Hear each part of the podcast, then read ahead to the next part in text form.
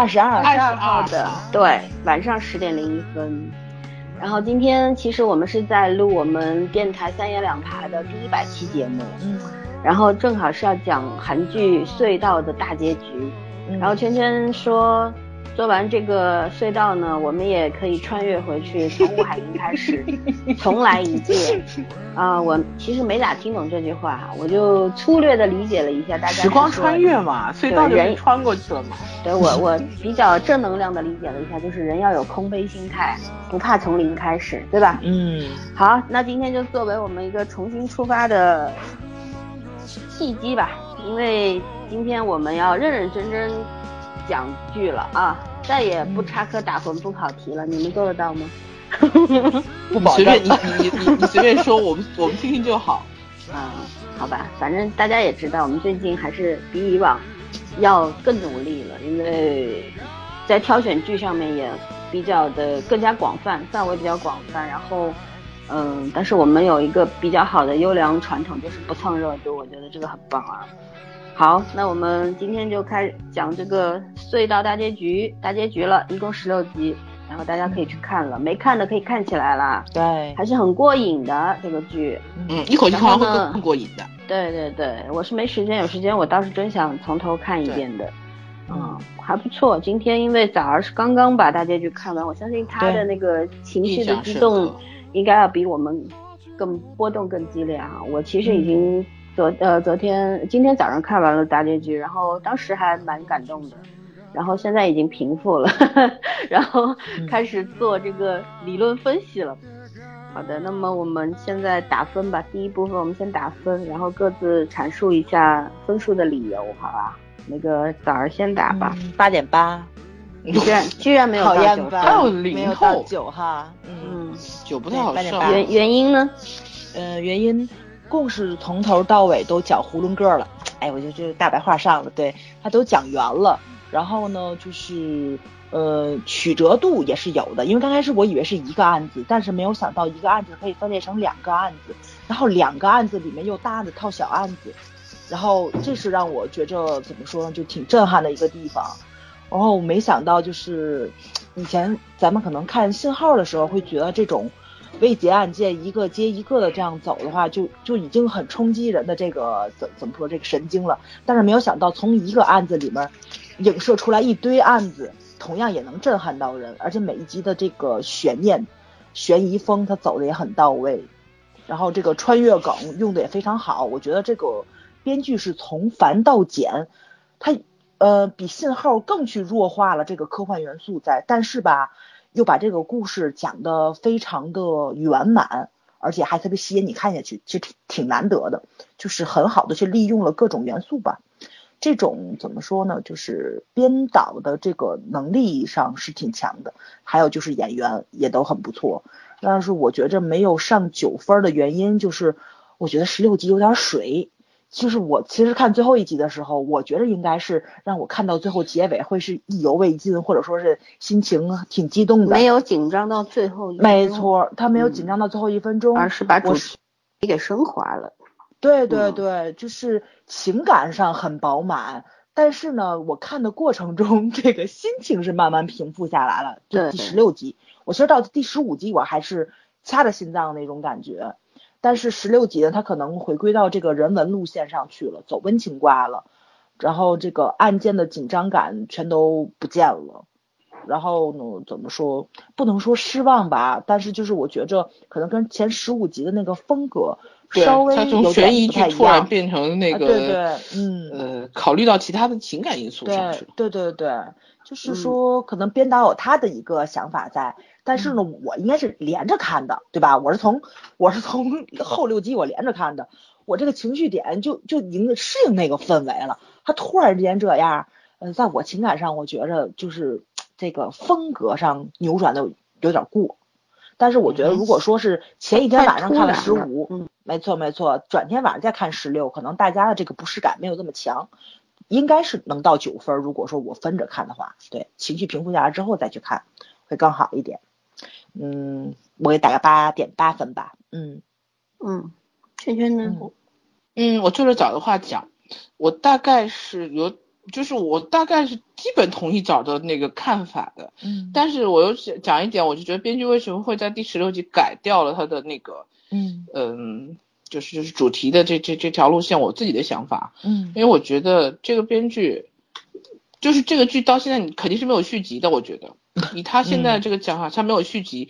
T V 嗯不是 O O C N 原来是比较爱续集的那种，尤其是刑侦类的嘛。嗯，多多少少只要是就是不拍，只要是说很好的或者说条件拍，他很多都是爱拍续集的。其实，嗯呃，包括这个剧啊，如果就是前面我觉得要留口子的话，如果他真的要拍成那种续集悬悬疑的话，完全没有问题。就是他到十五的话，他还可以跳一些细节，还可以再往后拍。但是我觉得可能不知道什么原因嘛。呃，也也可能是制作方的原因，也可能编剧的原因，他决定不要拍续集，然后不要拍续集，你这个结尾，我觉得，嗯，就要一个他就会想，嗯，他就要会想是怎么样才能超越就是前面的悬疑，很难，因为如果不要续集的话，你就必必须把所有的元素都都揭开嘛，嗯都揭开，然后但是你又不能搞得很悬疑，然后又要让人惊喜，这个非常难。其实说白了，我觉得编剧可能在做这方面最后取舍的时候，他自己对自己是有一个把控的。就是我觉得这边最让我最开心的一点，就是他没有高估或者是低估自己的水平，嗯就没有高估自己的能力，但也没有放松自己，就是对整个剧本的要求。嗯，所以我觉得他最后选择了一个这种用温情话去诠释了，嗯，他就是前面这些元素的这个这个怎么说呢？一个总结吧，其实是综合性的一个回应，就是就是用这个方式给了整个剧整个案件一个回应。对，然后他这种可能是你会觉得意料之外，但是想想是情理之中的东西。对对，嗯，所以就是找打八点八不到九分，我可以理解，因为因为怎么说，这是作为一个悬悬疑剧来说，你可能会觉得力度不够。嗯，但是作为一个剧来说，它本身我觉得它还是一个好剧，所以我我我个人会打到八点三吧。搞了半天你还不如他高呀！对 我一直我我一直给的高，对我对早一直给的高。我到我我我就我好像就只有 signal 上了八分吧，嗯，上了八点五吧，我 signal 上八点七嘛，八点七八点七你你你忘了信号一直往上涨，后来哎哎不对 OSD 也不错，到底涨零点二吧，我们俩都喷了。对对对，然后我我就觉得嘛，我就觉得。到现在为止，我还是承认，就是从整个剧的完整度、悬疑性，然后到它精彩程度，呃，信号还是一个里程碑式的作品。但是我想说，就我个人来说，我是对剧本这个东西可能比对剪辑要求更高的人。那如果如果单从这个角度来讲的话，我觉得就冲这个剧本，我都可以打到八点八点零分以上。其实我觉得这个编剧在我心里是非常厉害的。嗯嗯。我基本上就是这个理由，对啊，我觉得老森的分儿会比他以往给的高，嗯，你又知道了，我猜我猜 我猜，因为你以往会给的很低，但是我觉得这个剧你可能会给的稍微高一点，嗯。嗯，这个剧我本身呢是想给八点五分的，但是看到大结局呢，我决定扣掉零点五分，八分，嗯，他八分已经很高了，对，八分已经很高，已经很高了，但是就是说为什么要给我，我可能理由有点多。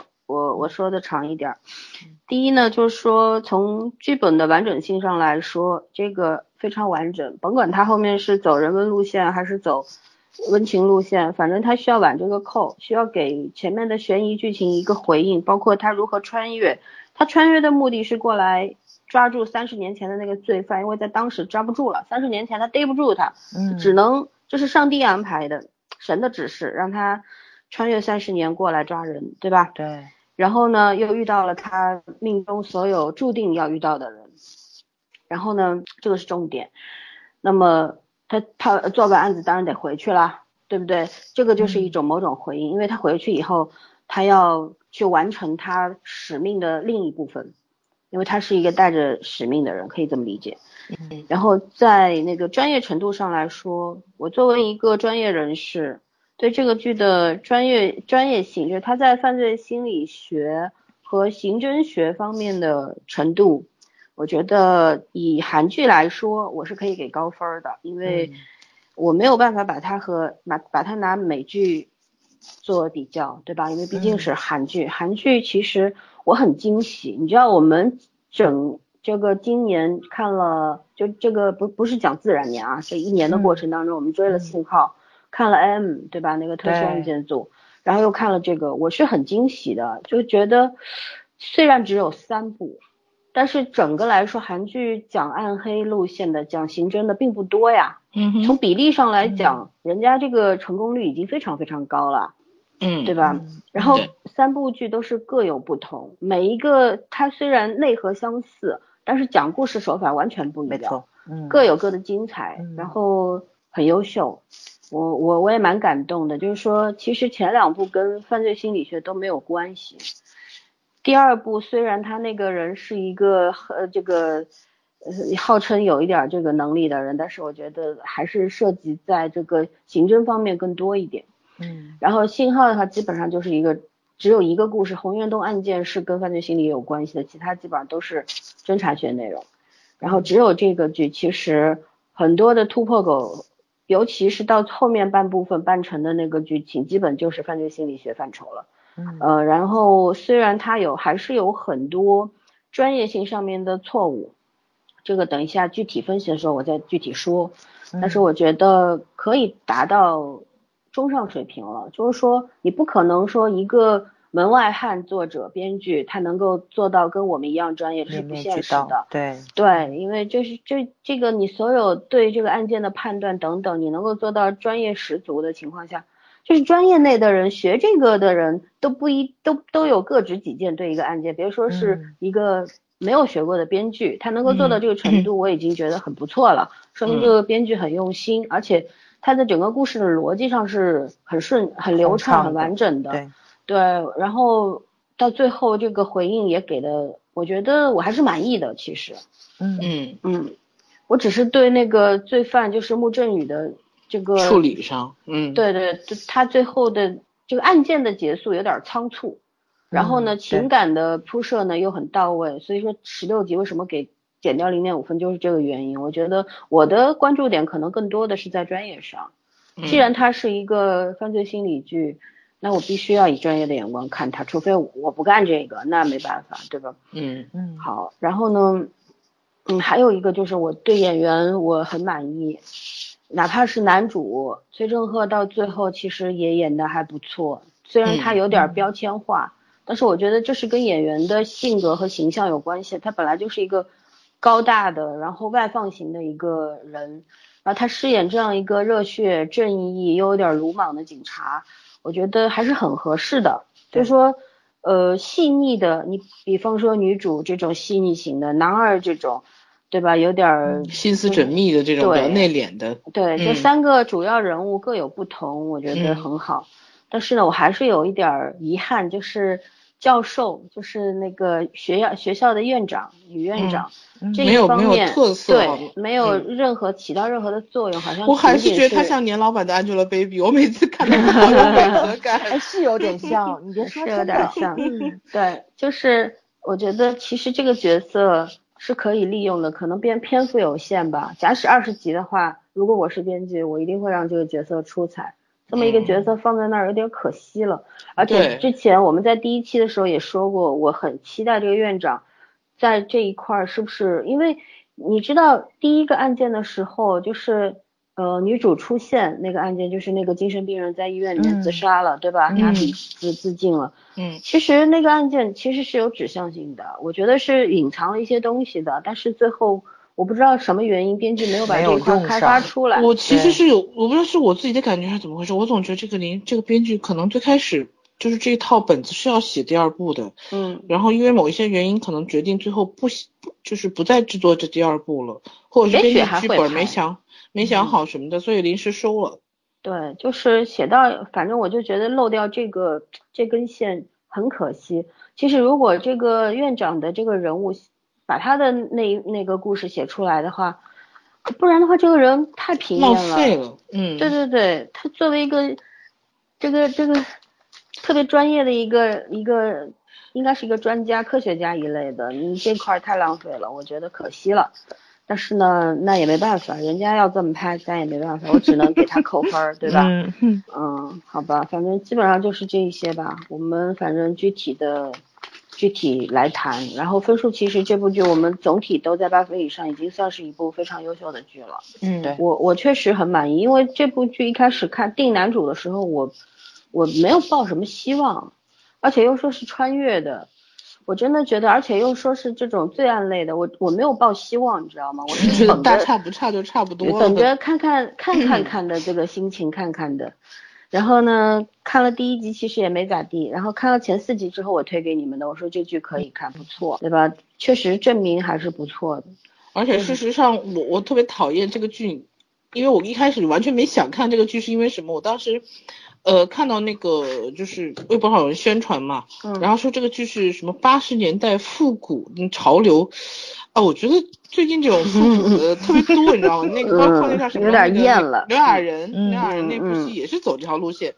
你你你复古我无所谓，可问题是你这个剧很难看，你知道吧？就是我不在乎你是什么形式，但是你不能难看。所以我觉得，就当这个噱头一出了，我会觉得，哎，这个剧我好，我觉得好烦，你知道本来刑侦剧就很多，然后今年上半年戏又都很压抑，然后又出了这样的噱头，就特别不想看。然后后来老三也是说，嗯，还不错，我说那抽空看一下吧。啊，确实好看。今年这部剧，起码就从编剧层面来讲，这部剧上半年让我最满意的剧。嗯，所以我这个筛剧神器还是靠谱的啊。是啊，你比那个，你比那叫什么？大数据是靠谱多了，现在。你们是把被告人忘了吗？不是，被告人的那个编剧的收尾整体来说比他差远了。这倒是，你觉得好吗？我并不觉得被告人好。你忘了我给被告人打几分了？八分？哪有啊？没有，六分六点几分？六点六点五还是六分？好吗？对对对。哦，结尾的时候老三你打了七点五，开篇打的是那个八分。嗯，对，好像是蛮低的。被告人到最后结尾其实说的不是很好。到结尾的时候，咱们都都下来了，对，就是都最结尾拍成了 TVB 好吗？哎，真是有点可惜。对对，那那句是可惜，因为我觉得那个开篇其实我看的比隧道。要上片是，但是隧道是一点点改，然后越给越惊喜，然后那个片子开篇很给力。对对对对对，所以说我觉得就是隧道好就可能也不用说好吧，就是有特色就在这里。对，因为韩剧向来不都是虎头蛇尾嘛？但是它是反着来的。对，嗯，而且他给的那些结构，给的那些引子，其实都不像传统刑侦剧，它是为了。为了为了一种怎么说呢，塑造那种悬疑感什么的，他其实就是在给后文给后文抛梗，说白了。对对对，嗯嗯。好，那我们进入这个具体的部分吧。谈到剧情的话，好吧，嗯，就是嗯，因为这个剧亮点很多，刚刚我们也讲了，就是说基本是情层层递进，环环相扣。嗯，最后的时候有点下滑，就是说因为整个结构的问题，或者是编剧的意图问题，所以说。或者是考虑到社会意义的问题，所以说呢，嗯我们不是满意，但是呢，我觉得大多数的观众可能还是会满意的。对，那么其实这剧因为亮点很多呢，我们没有办法一一去阐述。我觉得我们可以集中去讨论一下人设，而人设的，我觉得我最喜欢的两个人设其实并不是男主男二，而是女主和。这个穆教授，我我不知道他该算男几，他戏份这么多，姑且也算他是男二吧，对，男主吧，并并列男二，对。对，嗯，演员他是支线的一个重重点吧，对，反派里边的重点，嗯，对，嗯，贯穿整个剧情，这个人物其实是给了我很多惊喜的，因为我很少在一部剧里边看到一个如此立体的。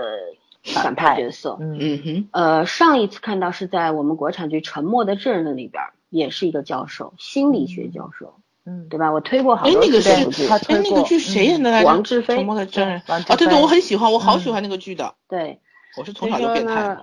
那专业人士，我因为我看完那个剧的时候，我都还什么都不懂，也不看什么犯罪心理学，就纯粹觉得那剧好很老的剧了。但是他演了一个德国回来的教授还是什么？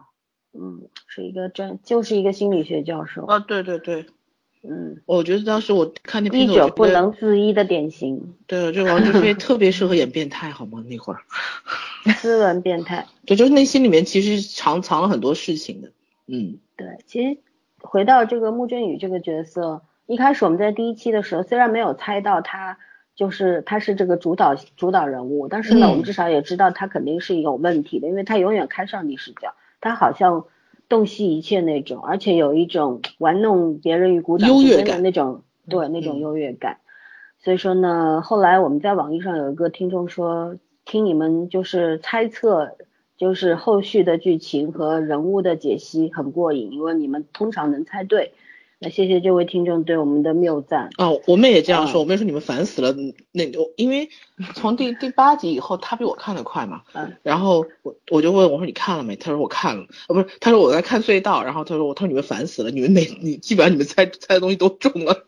对啊，这也那是因为我们是电视儿童，看的多了嘛，对吧？懂套路。笑死。好吧，那我们就先来聊聊人设吧，就是捡自己喜欢的人来讲。呃，早儿先讲你你你比较喜欢的一些人物，因为我们可以每个人提一到两个，或者是主角或者是什么都可以是吗？对对对，然后我们来集中讨论他。咱们咱们肯定会要说到主角，所以说我就先说说配角吧。嗯，就是我看到第十六集的时候，我没有想到我竟然很喜欢的是那个一九八七年还是八八年出生的那个朴光浩，已经从出场的时候就就已经是一个线索人物。对对对，呃，因为。怎么说呢？可能是有一个既定既定印象，然后一直都觉着，因为编剧也在误导咱们嘛。他是调查当年这个就是连环杀手的案子，然后死掉的。但是没有想到，其实他真正介入这个案件的突破口，只不过是因为他好心带着就是说老人去做那种公益的那种身体检查，然后从老年人的死亡这种案子，对吧？就是后面调出来没有详细去讲的二十五个老人集体死亡的那个案件里面。他从那里面介入的，然后一步一步搜集证据，然后把这个穆教授的那个真实面目给展现出来，然后把三十年前的老案子也都翻出来了。其实我觉得就是像这种，嗯，还没有进入刑侦的这种刑警的这种行列的这一个，怎么说呢？小小小警察吧，他应该是属于，然后自己的这个信念，然后自己的这个热血在，所以他慢慢的去。收搜集证据去调查这个案子，就是，呃，从这些小细节，其实这个编剧从另外一个方面去给我们展现了刑警的另外一个面貌。就这个其实是挺让我感动的地方。他并不是讲了真正的刑警的生活是怎么样子的，嗯，呃，为了这个公理正义，其实有很多警察也是在履行自己真正的一个职责。然后，嗯嗯，还有呢，怎么说呢？就是，嗯。就是我特别满意这个编剧的，就是哎，就是说我就我一我一我我一絮叨，我觉得特别不好意思，因为我看的都太细的东西了。没事，你去吧。对对，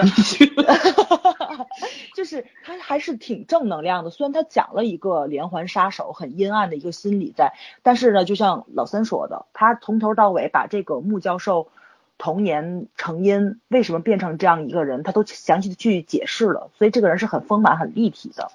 然后呢，你就不会对他有过多的这种怎么说呢？就说你对他的感情会比较复杂，可能会有同情的一面，然后呢，也有可怜他的的这种心，就就这种心理在，嗯，也是一个可怜人嘛，嗯，所以呢，嗯，这部片子我觉得我看着可能比信号，就是那种希望感会更大一点，不会看的这么压抑。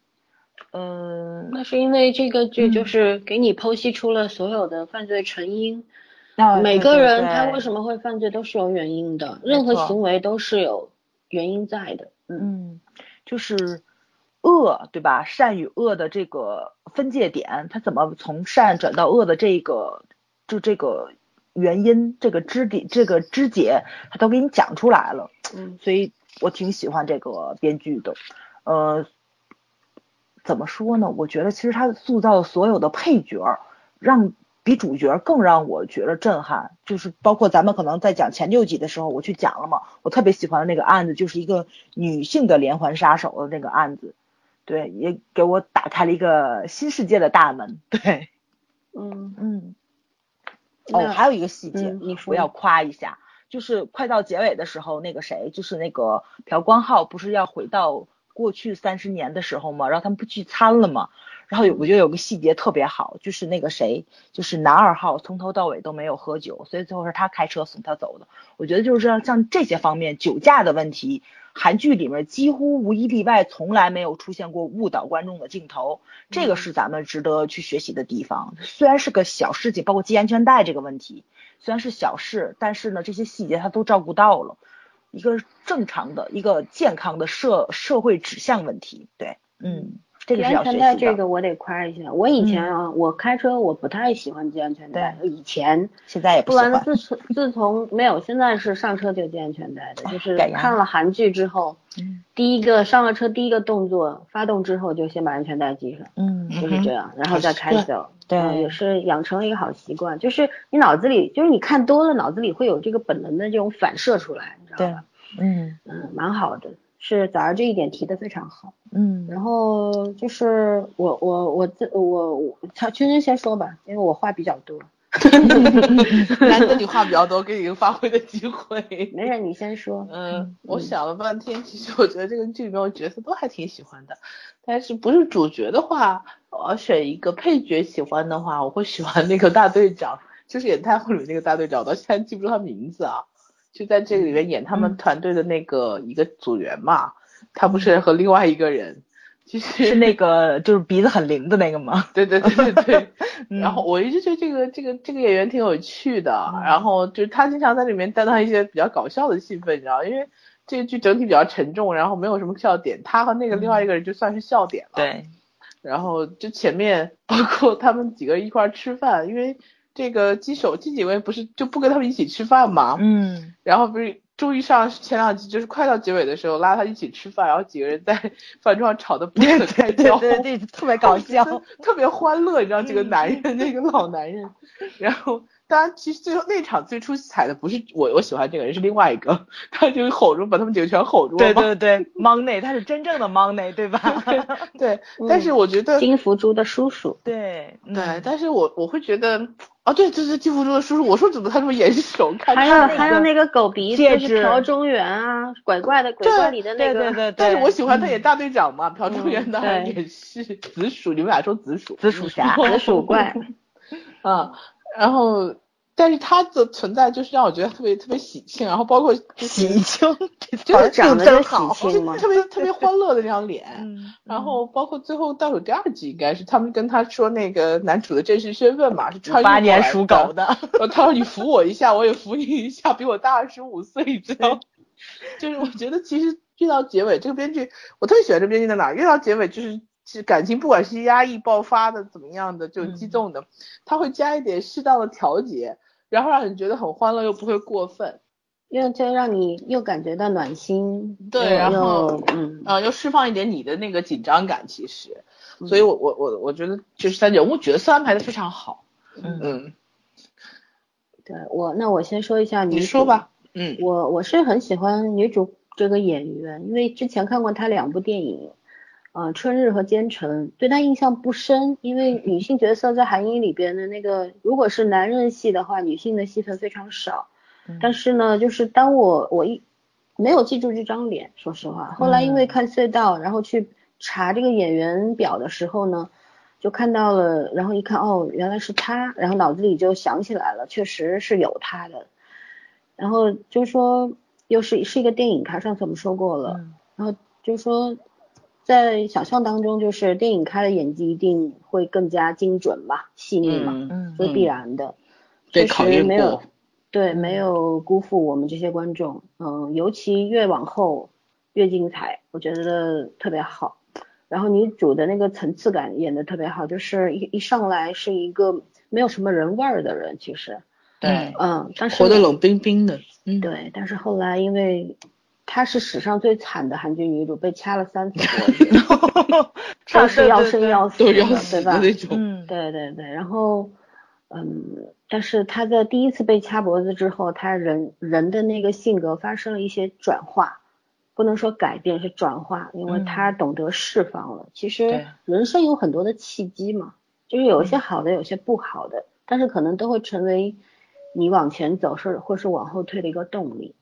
所以说这一点上，由于这个转化的过程，然后女主演的也是很到位的，就是我们可以明显的感觉到她有变化，她话多了，她会笑了，然后她的脚步轻盈了，而且她会怎么说呢？就是有感情了。对，她说白了就有感情，就是有人味儿，接地气了。对然后后来。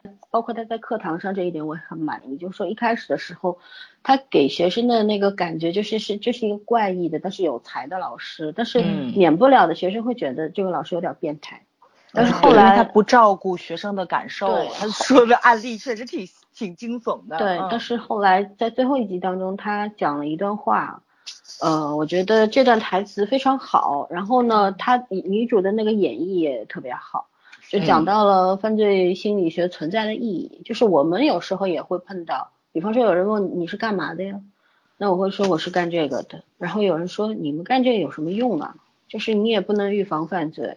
嗯，对吧？但是我觉得这个这个台词表现的特别好，就是大意就是说，了解罪犯，我们为什么要去学习这些罪犯的行为？嗯，要去分析这些案件，对吧？甚至你要站到犯罪犯的这个心态角度上面去想象这个事情，要跳出你自己的逻辑，然后去去想他的逻辑，嗯，你才能够抓住他。那你抓住的罪犯不就是预防犯罪吗？对，可以阻止他。杀害下一个受害人，对吧？对。然后其实，并且呢，对这个社会是有警示作用的。就像这些剧，美剧 CSI，然后包括犯罪心理，包括现在这个韩剧几部比较出色的韩剧，其实对社会难道没有警示作用吗？嗯。我一贯的原则就是，哪怕有一个人看明白了，那也是有存在的意义的。对，我觉得这也是在救人。所以说，就是最后一集这个，我为什么一开始说我说它升华了，在于此。还有一个呢，就是说，嗯，女主呢，我就觉得一开始上来的时候，我觉得她可能是电影的那种演绎方法，就是微表情控制情绪，嗯，但是电视的镜头和电影是不一样的，大屏幕和这个小屏幕不一样，嗯，电视需要更长的篇幅、更细腻的东西去推动你的情绪，你要外放，所以说女主在前两集，前两集大家说她木头一样，没什么感觉，那就。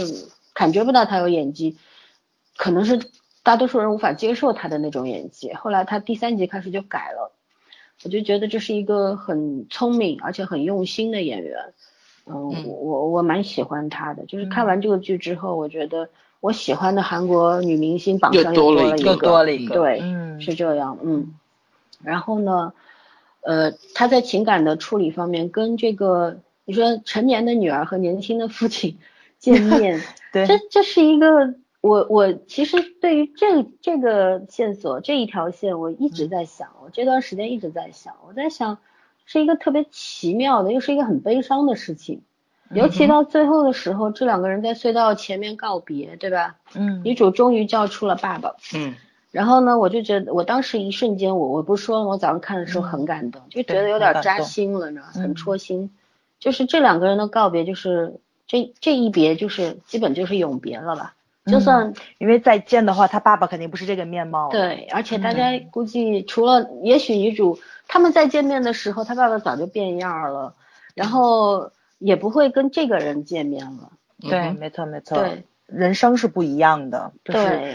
平行空间嘛，对，就 就到后面就成了一个平行空间了。其实这就是穿，我其实到现在没有不太明白他的这个穿越的，他穿越原理我知道，但是他穿越过来，他那那个准则，然后包括过来以后到最后告别的时候又成为一个平行空间的事情。嗯，我其实不太懂科幻这一方面，但是我还是被，所以他很聪明，他没有在讲这个，对，没有深究这一点，和信号一样。结尾就没错没错，嗯，对对对，就是说圈圈之前说。最后一期隧道的题目他都想好了，对吧？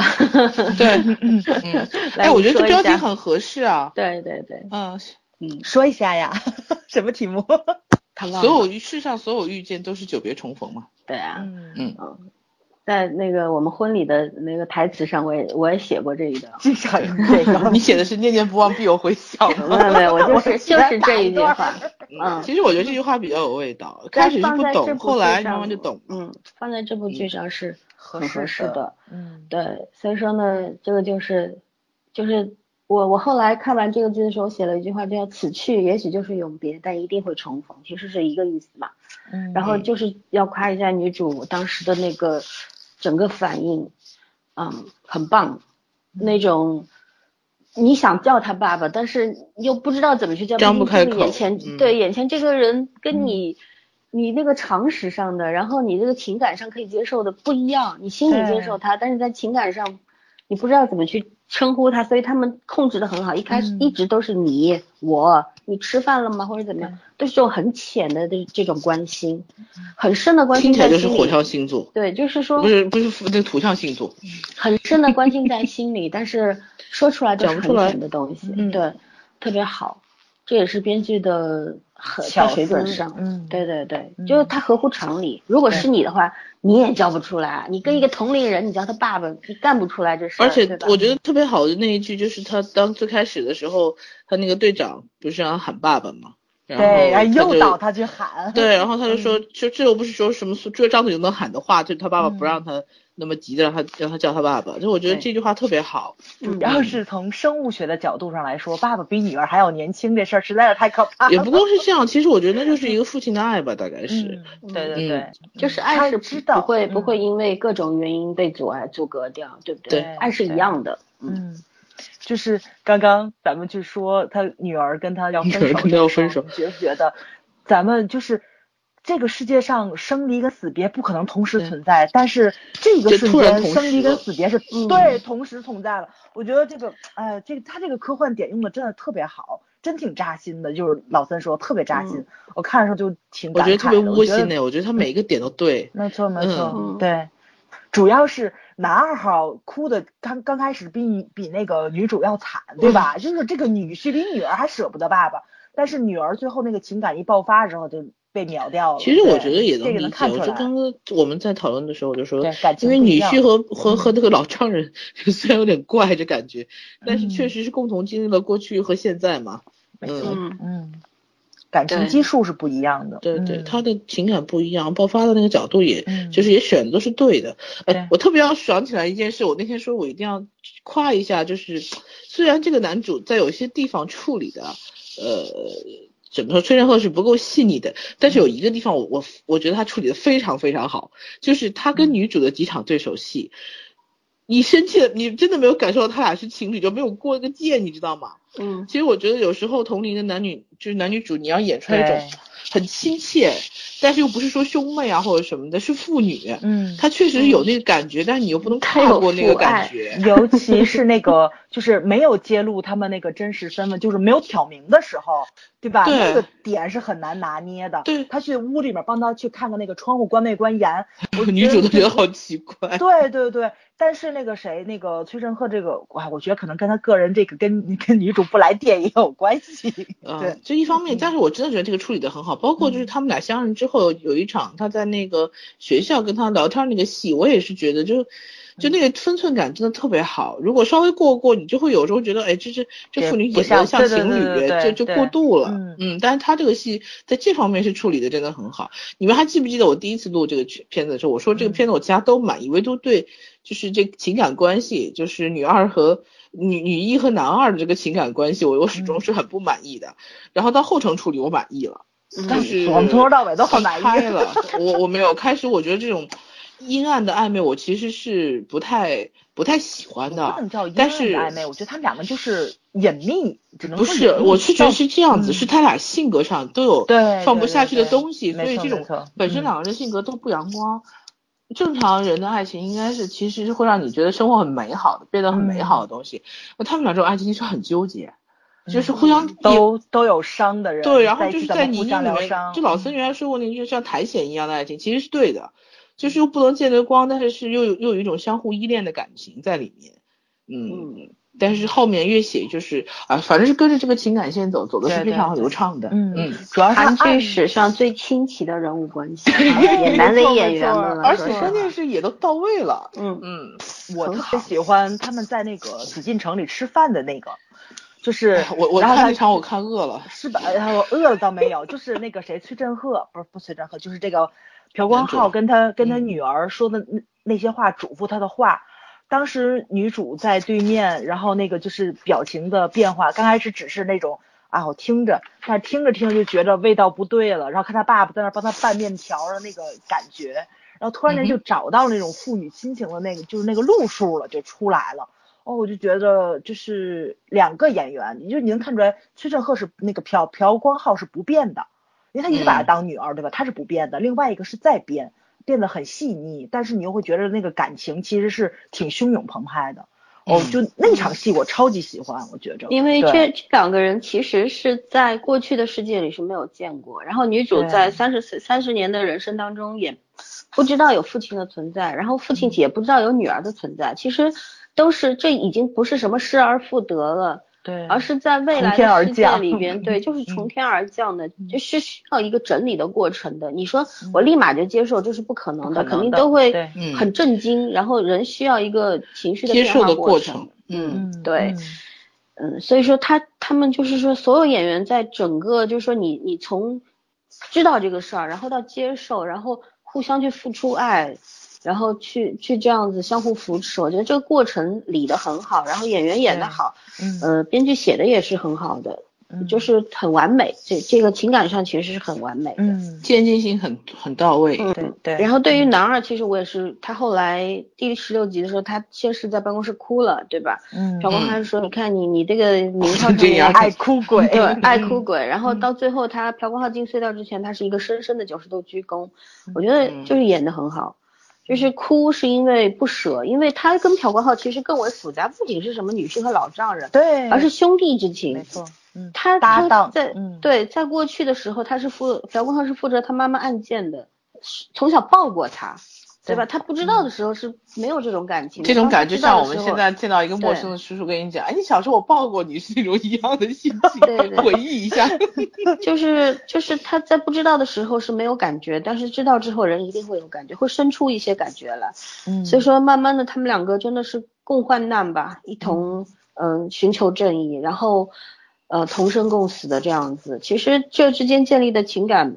呃，不仅是长辈和后辈的感情，更多的是兄弟之情。我觉得战友情，没错，没错。嗯，所以说这个情感其实要比这种什么老丈人跟女婿的更加的深厚的可贵。对对，所以说呢，他他对朴文浩纯粹是不舍，而且呢，再加上他会担心说，现在这个人已经被抓住了，不是说两个人要在一个隧道你才能回去嘛？嗯，就你你要回去的话，他他那个你说是案件结束你就能回去，但是我们都不知道啊，你要去冒这个险，我是担心你的。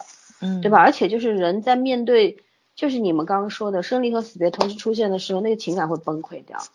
所以说他那个哭哭的很到位，后面的那个九十度的鞠躬，我觉得是感谢，还有就是请你放心，然后就是各自珍重。反正我们来日是见不着了，但是在过去可以见到，对吧？未来也能见到，但是就是谁也不知道怎么回事儿，就是那个那个意思。对对，嗯，挺有意思的。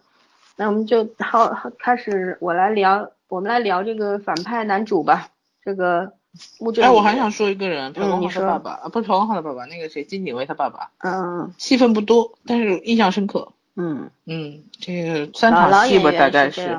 三场戏，就是第一次他他在三十年前他太太被杀的时候抱着孩子出现，然后包括他继母那个就是住院住院住院对，然后到最后他们俩和解吧，算是。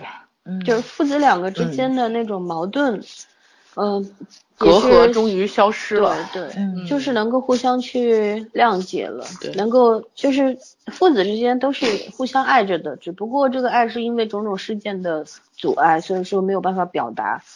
嗯，人和人之间的关系就是很很脆弱，但是其实又很深厚、非常矛盾的嘛。嗯嗯，演员是特别厉害的。其实我对这个爸爸印象很深的就是他抱着孩子站在那边。哦，对，那那个我这也每天都去对警署去问，哎呦，太戳心了。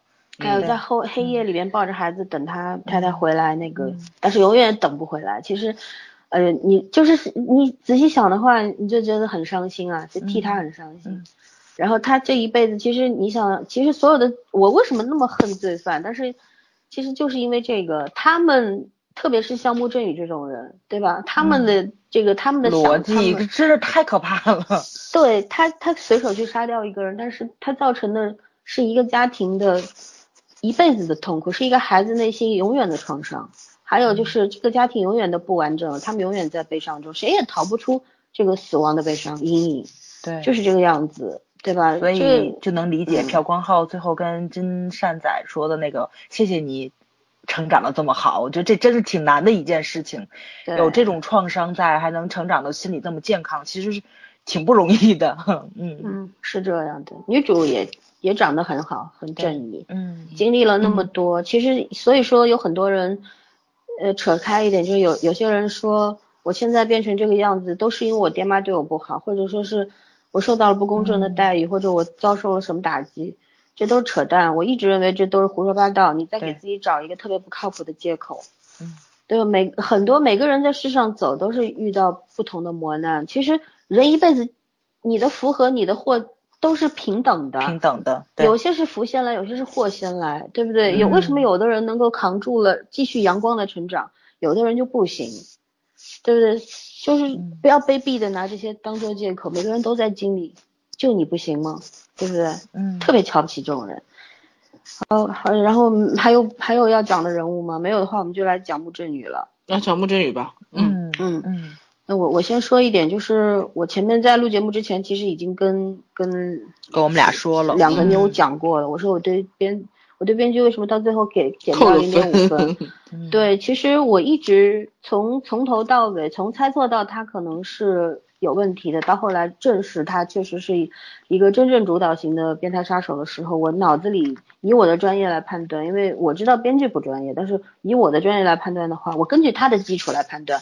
我觉得他是一个权力支配导向型的杀手，嗯嗯啊，系列杀手这样子，因为系列杀手分四种，有幻想型的啊，有任务导向型的，有权力支配导向型的，嗯，还有一种叫做就是享乐型的，享乐型是什么呢？就是以杀人为乐，然后可会会在这中间会某，比方说有一些女性杀手，女性杀手、男性杀手有一个很大的不同，女性杀手她更多的是为了财富。哦，对，黑寡妇那种类型，对，要要享乐和财富，但是呢，我一直觉得我可以考虑考虑往这方面发展一下。你不行，就你这智商都不用抓老才能知道是你。然后就是一直觉得穆振宇就是一个权力这种支配导向型，为什么？他是一个专业人士，其实法医是懂很多的。呃，我之前写了一段东西给你们。提到了那个开膛手杰克，其实他当时就是一个他的首席法医发现了他的问题，是从法法医也懂心理学，你知道吗？所以说我一直觉得穆振宇为什么要去干这个，一个是便于他作案，因为他可以消灭自己的犯罪证据，嗯，对吧？第二个呢，我觉得他可能知道自己有问题，然后呢，就是需要一些东西去支撑他，就是也也有各种奇怪的想法吧。更多的，我觉得就是他要消灭自己的犯罪证据，嗯嗯，是这样子。所以说呢，我压根儿就没有想到他是幻想型人格。然后我觉得他会不会这样？就像你说，他是有一开始编剧描述的是个怎么说？你叫权力支配型人格是吗？权力支配导向型杀手。对。然后我觉得他如果他作为他作为法医的话，他是存活在这个就是离案件很近的一个呃环境里面的，他可以看到周围人为。为他的这种作品，说白了，对他说是可能是作品，然后忙得焦头烂额而找不到，就是说找不到一个那个线索的时候，他很有成就感。对，其实我觉得他开始就是这样，这就是权力支配呀。我一开始我也是这样觉得，但后来好像就确实是不是那回事，虽然我看不懂，到十六集的时候有点问题。对，十六 集的时候，突然他就是他们的突破口是什么？因为。一开始第一次审讯的时候，他他不理你们，就特别有优越感。你们又不懂我，你们不配审问我，对吧？嗯。后来是女主在她日记本上，她居然把自己的这个犯罪都写成了一个一个小说了，是吧？嗯。然后女主找到了突破口，然后男男二再去审讯，审讯之后，他居然说他是这个是上帝给的任务，就是就是这这类人一定要被杀害。那么从他这个上面呢，我又看到了什么？看到了任务导向性。任务导向性什么意思？就是就是。特定的，他觉得是 对，是一种使命。他活在，就是我以前一直讲的清道夫，他觉得这是他的使命，使命必达。然后他，他这一类人他一定要杀害。他比较喜欢杀害什么人？这个剧里面讲的非常好，很很专业。就是第一，他。他到最后开展的，他所有杀的人都在他的家附近和学校附近，三十年前都在他的家附近，他越杀越近，越杀越近。一开始害怕从最远的地方杀起，到最后一个死者是离他家很近的地方，出了隧道就是那个地方，对不对？嗯。然后后来三十年后，他杀的都是在学校周边的，因为为什么？从这个嗯地理的分析上面来讲，呃，方便，呃，不是方便，这是一个舒适区。嗯哦，舒适区，嗯嗯，对，可以让他更流畅、更爽的去杀人，没有什么后顾之忧，变态，对，就是变态啊。然后还有呢，就是但最后的话，就是他又说了，说你们凡人不懂我的什么什么。说这是老天爷给我的任务，什么的？他又成了一个幻想型的杀手了。所以说，我觉得在这个上 面，下一步可以编他有什么也是二十七种人格分裂的那种。对，就是他那个归类归的特别不好。包括后来女主跟他导师、跟他的院长讲的时候，说他接近于反社会人格，我这个是非常不赞同的。因为反社会人格是一种反社会人格。对。反社会人格是精神病，而且反社会人格其实是很复杂的。嗯嗯，他完全这个人是没有精神病的，我觉得他就是一个变态。嗯，他就是被现实环境刺激的。其实他有一个潜潜藏欲望，然后对有人去引导他或者是激发他。对，所以说这是我的扣分项。我觉得在其实这个不需要很专业，你就是多看一些买一本犯罪心理的状态就是没见过没去过猪肉也见过猪跑的型。对，然后你就是。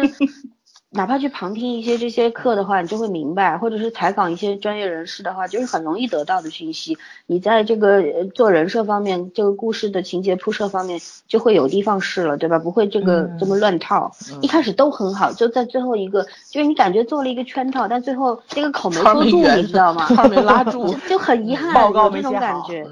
但是值得夸的是什么？就是说这个人穆振宇的那个。从小的犯罪成成因在十五十六集里边写的非常的到位了，已经对。对，因为他是这样，他他一直说就是为什么要杀穿短裙和穿丝袜的人，因为他觉得他妈是个妓女，卖身养他的，他对他妈妈既憎恨，但是又感激，没有办法，因为他他妈妈是为了他，他是知道的，所以说那支钢笔才对他如此重要重要，他哪怕要暴露自己，他也要把钢笔找到，是这样的，嗯，但是呢，他觉得妓女肮脏。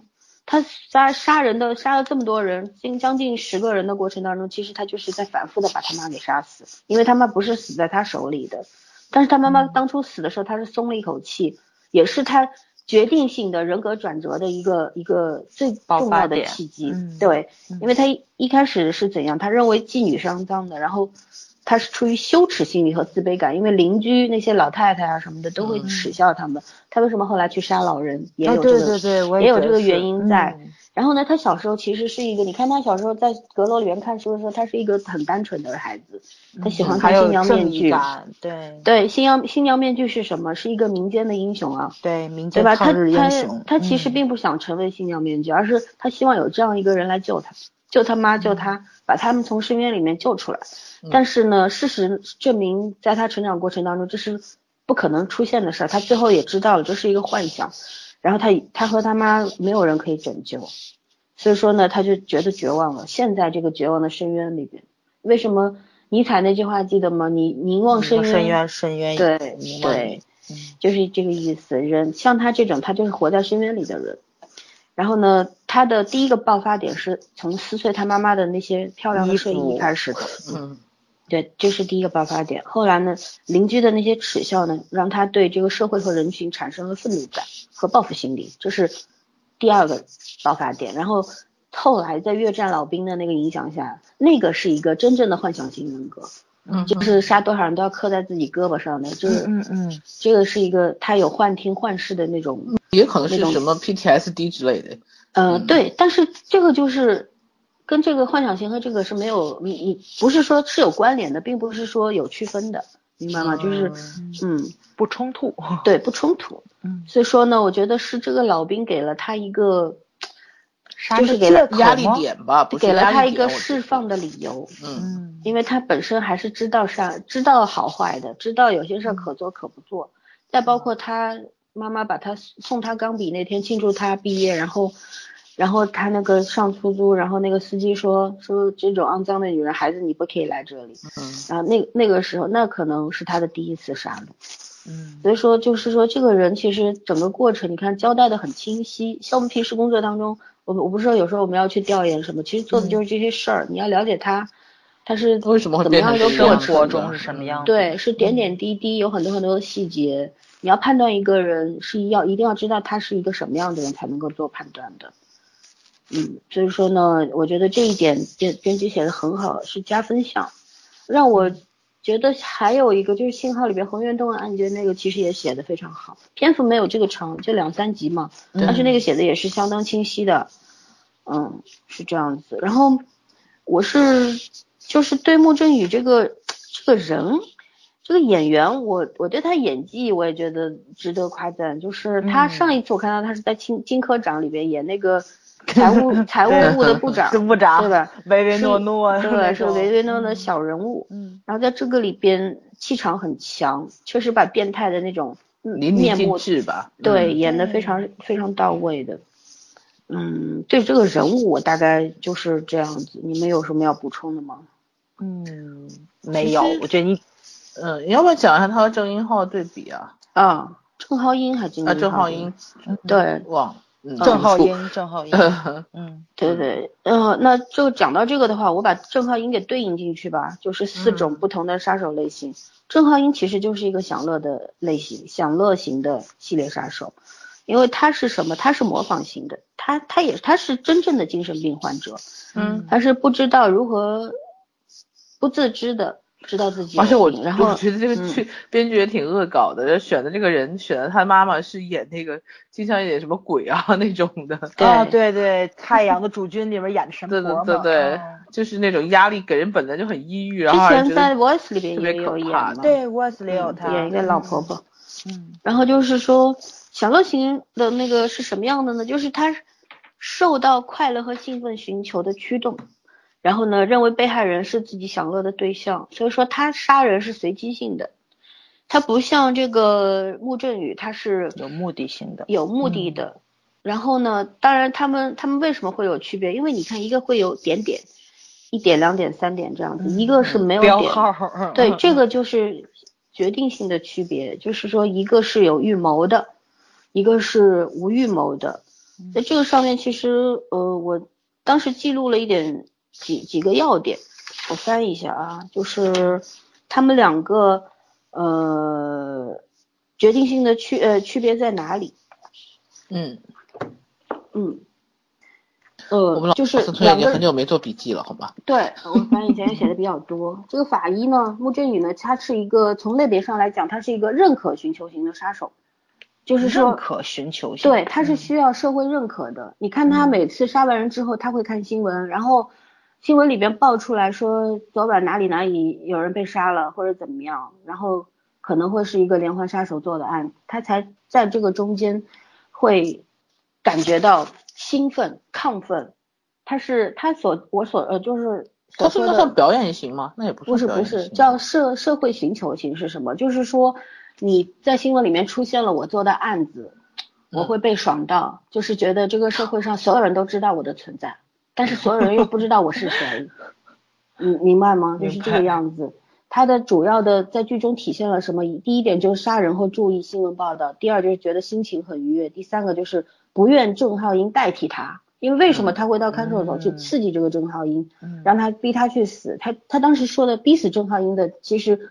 一个就是说你是精神病，以后你要你承认你是罪犯，你就要一辈子待在里边，你又要去承受那种痛苦了。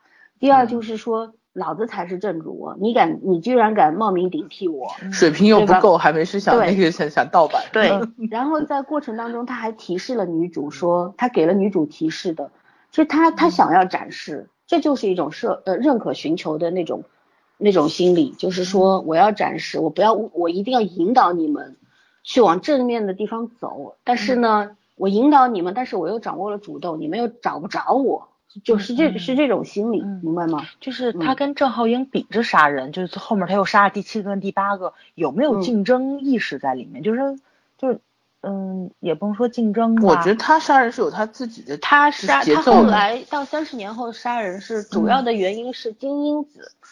第五个被害者后来破坏了他的完美谋杀，对吗？他的那他他觉得他当时做的一切都是完美的，但是后来金英子出现了，而且这个腿放在他面前，他就受刺激了，这就是。他的一个开关，再次作案的开关，但其实他并没有在三十年当中停止作案，只是他换了作案的方式。对，他杀了那么多老人家，对吧？给他们打这种胰岛素什么的。对啊，让让，其实这是一种另类的杀戮。而且呢，为什么我会，呃，当时还说他他不是很喜欢收集老人的这种照片啊什么的，他这个太可怕了什么的。嗯，他们为什么他就是要从，嗯，就是这种人。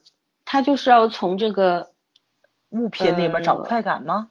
不是快感，是再次享受和回忆当时的那种兴奋，就是是再次去找到当时杀人时的那种快感。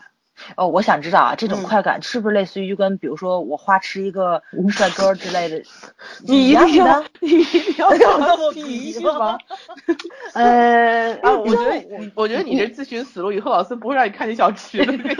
就是是这样吧？嗯，我我就这么跟你说，有一点点共通性，就比方不是说看帅哥，是你去买了这个帅哥的周边。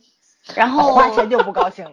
你你你，然后 你看到这个周边的时候，你就会想到你爱他的那个时间。那如果你硬要找共通性的话，就在这个上面。应该这样说：早去买了这件睡衣之后，然后就有这个兴奋点了。所所以他们这些连环杀手才很少有人什么结婚成家立业这种很少吧。美剧里面也有的呀，不是没有的，也有有隐藏自己真面目的那种也有，他需要一个身份嘛，对，需要越正常的身份越利于他作案嘛。婚姻是他的掩体嘛，有些甚至有老婆孩子的，有孩子的好几个呢还，对吧？真是，对，挺无法理解变态怎么想的。你看你买睡衣就知道了。哦，好的。嗯，然后我就科普一下那个系列杀手的主要的那个杀人动机嘛。嗯，他们其实主要的杀人动机就是控制被害者的性命，就像穆振宇的话，他用丝袜勒死人，包括那个越战老兵，还有郑浩英，其实都是一样的，都是为了控制被害者的性命，对吧？他们其实都是连环杀手，就是说从根本上来说，绝大多数的这种系列杀手选择陌生人为作案对象的依据是带有占欲、占有欲和控制欲色彩的那种性冲动、性迷恋、性幻想。其实是一样的，你看木柱女虽然说她不会跟这些不去强奸他们，或者是奸尸啊什么的，但是她在那里边，你看她杀人的时候，她是高潮了呀，她那个嘴脸那个那那种样子，其实也是一种肾上腺素也是在激，对，也是一种性满足。所以说呢，他们又倾向于收集值得纪念的物品和其他虐待受害者的那种战利品。你像有一些我们听说过，上一次看那个 Voice 的时候，那个金财叫什么金财玉还是什么的。对吧？那个演员对对对演的变态，他是收集毛发，然后这个呢收集遗照，嗯，对吧？就是说这些战利品，就使其再次体验到对被害者的控制、支配以及相关性幻想，就说能够让他看到这些东西，我再次爽到。穆振宇的家里面是一个不像人住的地方，没有家具，没有摆设，嗯对吧？只有卧室里边有床、有柜子，然后还有在一个空空的这个房间里边收藏的。几十位老人的这个遗像，嗯，对，然后他最喜欢做的事情，一件事情是我们看到的，点着好多好多的蜡烛，他的那个外面的那个长凳上面，对，他陷入他自己的迷幻梦境了，他在享受那个过程。我做了这么多事，没人知道，太爽了。还有一个就是他其实你可以想象，你看到那些照片的时候，你可以想象他坐在那个房间里对着那那些照片的时候，你想一下，你就会觉得汗毛都竖起来，满足感他的，对。然后这个这个法医他所有的展现就是收集遗像，然后不间断的杀害老人，是一种屠杀。嗯，对。哦，还有他在停尸房里面跟那些个他要去尸检的那些被害人说话，我觉得挺瘆的耶。对呀，这个实在是这个，我觉得也不是很甚。我其实有时候觉得这种吧，有可能也是一些不是，是他演的，他演的挺甚的。他坐在他们旁边，跟病床上的那种感觉似的，还在那儿荡着腿，然后语气还很轻松，就跟朋友聊天似的。我觉得他演的那个状态，我我给你解释一下，嗯，比方说让你这样一个普通的小姑娘跑到停尸房里面去。你就是胆再大，你也会有点发发颤，对对吧？对。然后你也也会很害怕，掀开白布或者那个冰箱里面抽出来是一个，也许面目都毁掉了，然后糜烂的，然后都长。你还想让我睡觉吗？你。对吧？就就就我常见的做坏人。就是说，就是说你会害怕，你会被自己未知的那种恐惧感给打败吧？嗯。但是他为什么在他眼里是没有活人和死人的区别的？你明白吗？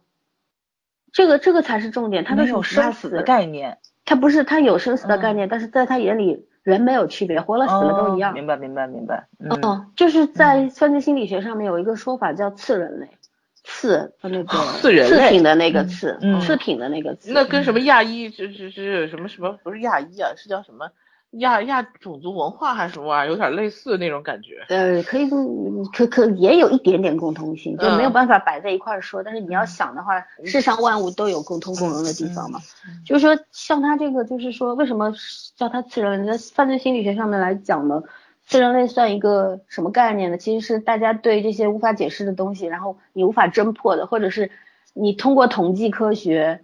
也也也也也那个无法统计出来。你通过很多的临床 案例等等分分析啊，你都是没有办法得出一个精确的东结论来的。所以说怎么办呢？你有这种科学家们有这种愤怒感，无处发泄，就给弄了这么一个名字叫次人类。嗯。其实呢，次人类在科学上面存不存在呢？我觉得到现在为止还没有断论。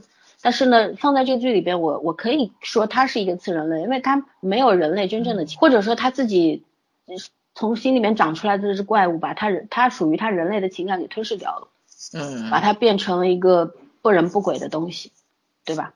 嗯嗯是嗯，是对是这个样子。这么讲的话，明白吗？明白明白，因为正常人的情感他真是一点都不具备，但他也不是反社会人格，他不是反社会人格是精神病，你知道吗？是精神病，但是他是心理问题哈。对，他是心理变态，所以说呢，这个是扣分项。再重申一遍，就是编剧如果下一次再写这类呢，可以做得更好一点。然后呢，就是说谈到这个地方的话，我们我我要讲一下案件，就是案件的话，呃，它里边讲到了心理医生的那个画像，就是嗯，教授就是女主的那个心理侧写，嗯，对吧？但是呢，这个这个剧里边，它这个让我比较满意的就是它这个心理侧写。没有弄得神乎其神。第一，不像心理罪里边方木那种。嗯。第二呢，也不像蜗牛有爱情里边那个女主神婆的那个。对对对，那个太夸张了，那个真的是。对，是这样，就是呃，其实画像是什么呢？是用于描述、收集和分析关于某人和某些人的各种相关信息的行为。然后心理画像是什么？就是说你未必会对这个犯罪倾向啊，或者是说。涉及更广泛的、更广阔的那种行为领域啊，包括倾向、癖好等等，你未必会很精确的得出结论，但是你从所有的信息上面，你可以把范围缩小。其实侧写是什么意思？就像我们平时工作当中，我不可能成为神婆，说你给我警察给我线索，然后我说啊这个人在哪里？这个人叫什么？这是什么？你能给的是什么？你你大概会给给给出一个人种，比方说他是中国人还是外国人，他是什什么样的亚裔还是非裔还是白人或者怎么样？嗯，然后他大概是什么年龄层？他的大概的身高、体貌特征有一些大概什么？因为可以从他的行为上面来做出一些判断。然后警察是根据这些你你给出的一个判断，缩小侦查范围。嗯，就是说，所以所以说我当时说丁墨三部曲纯扯淡，就是这个原因。当时没有讲，今天是因为这个剧，我觉得它够好，我才会真的像 讲课一样来讲这些东西。嗯嗯，所以说呢，就是犯罪犯犯罪画像，我前面打过一段字给你们，你们应该也看到了，犯罪画像是无法精确确认对象的。嗯，对对，嗯对。然后它就是是在对犯罪特征进行分析的基础上，确认罪犯的人物特征、行为方式、居住地点和人口统计。这样子一个一个过程，但是是无法精确的啊，只能缩小犯罪那个搜查搜查的那个范围而已，嗯，就是这个样子。然后呢，还讲到了那个呃法医的这个心理尸检，他法医不是给当时给了那个金警卫还有很多的意见，就是说不是他杀的人啊，其他的案件上面他给了很多意见。包括当时有一个纵火案啊什么的，嗯，对对对，就是当当时都都有提到一些地理画像。地理画像什么感觉意思呢？就是有一个计算机程序叫 CGP，就是犯罪地理指标。就是说为什么刚才我我说三十年前这个穆振宇他在呃他的作案的那个范围是从远到近。然后后来是在那个学校附附近，嗯，对，其实你为什么到最后十六集的时候，男二十五集的时候，男二在那个地图上标找了说，哎，这好像杀掉的人都在这个学校范围内嘛，我们要从这里去抓捕什么的，对吧？嗯嗯。然后就是说，呃，这个就是通过罪犯犯罪的地理空间和空间特征，然后呢，就是在这个剧里边，就是女主推断出罪犯犯罪区域，然后。推以此来推断出它是一个狩猎型的犯罪，狩猎型犯罪和这种郑浩英的又有区别了。狩猎型犯罪什么意思呢？就是，嗯，模式模式它的模式具有犯罪地地点的那种稳定性，就是它的犯罪活动通常发生在居居所附近和毗邻的一些地方。但是像郑浩英是打猎型的，很随机，他没有预谋，没有什么，他就是逮着一个是一个，只要看到你穿短裙、穿短裙、穿丝袜，他就要杀你，就是一个随机性的，这就是精神病和心理变态的区别。然后呢，就是地理画像当时在那个纵火案里边，他们其实虽然那个呃找到的那个突破口是说那个照片里面是看不到这个角度的，但是当当时在分析的过程当中，其实也是。谈涉及到了这一方面，所以说呢，就是说我还是要说这个编剧他其实是做功课了，嗯，对，做功课了，但是没有还是有缺陷，就是这样。还有一点呢，就是刚圈说的郑浩英和法医的那个不同的攻击行为，然后我也跟你们讲了嘛，郑浩英是外显型的，情绪容易愤怒，他不能自控，因为他是精神病患者，然后高水平的唤起和暴力。什么叫高水平唤起呢？就是讲通俗一点，就是特别容易冲动。嗯，就是一下子就会冲动，性冲动也好，愤怒也好，怎么样，特别容易冲动啊，然后，从而就是爆发了那个暴力行为，杀人就是暴力行为嘛，对吧？嗯，然后他对社会是有认知缺陷的，你看他对人他是不敢去接触的，他唯一接触人的方式就是杀人，然后呢，他就是攻击于攻击开始于早年，他是很小的时候，他上高中的时候就开始杀人了嘛，对吧？嗯，然后穆穆教授呢，他是隐蔽型的。他是具有这种欺诈手、欺骗能力和欺诈的手段的，然后他的行为很卑鄙。卑鄙体现在哪里？就是他当时他可以骗男二，骗了这么多年，然后在所有人面前伪装成一个有学问、有文化的这个教授的样子，对吧？对，特别有正义感的。然后他到他利用这个职务之便，到处去探听这个对自己不利或者是有利的这些线索。嗯隐蔽性非常高。然后呢，他随着年龄的增加呢，他的那个呃攻击的方式会越来越讨巧，越来越隐蔽，越来越有技巧。所以发现他的方这个途径越来越少。嗯，对。还有呢，就是他的情绪色彩很弱。什么叫情绪色彩呢？就是他很冷静。他他唯一刺激到他什么？就是他妈。如果你们找不到他妈妈这个借这个契契机的话，找到这个。打开他那个内心世界的这把钥匙的话呢，你永远都打不开，你永远都没有办法对付他，你赢不了他，就是这样。然后呢，就是他的住所没有人味儿，也是表现在，也是因为他情绪色彩较弱，他没有感，他无所谓，他对这个生活，他对人群，他们无所谓，就是我要来惩罚你们这样，就是这样。然后呢，就是他逃避惩罚的那个能力也很强。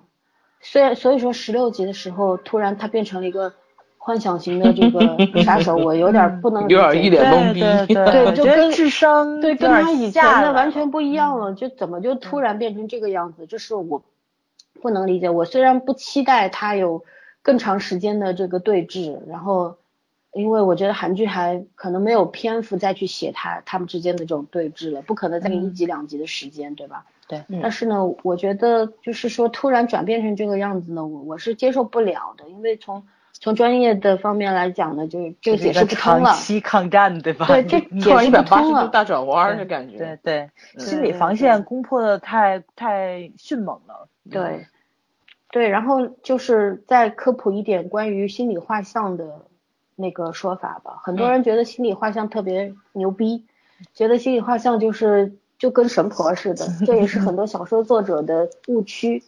为什么呢？就是其实心理画像有很就是在很多电视剧里边，它就是一种猜测。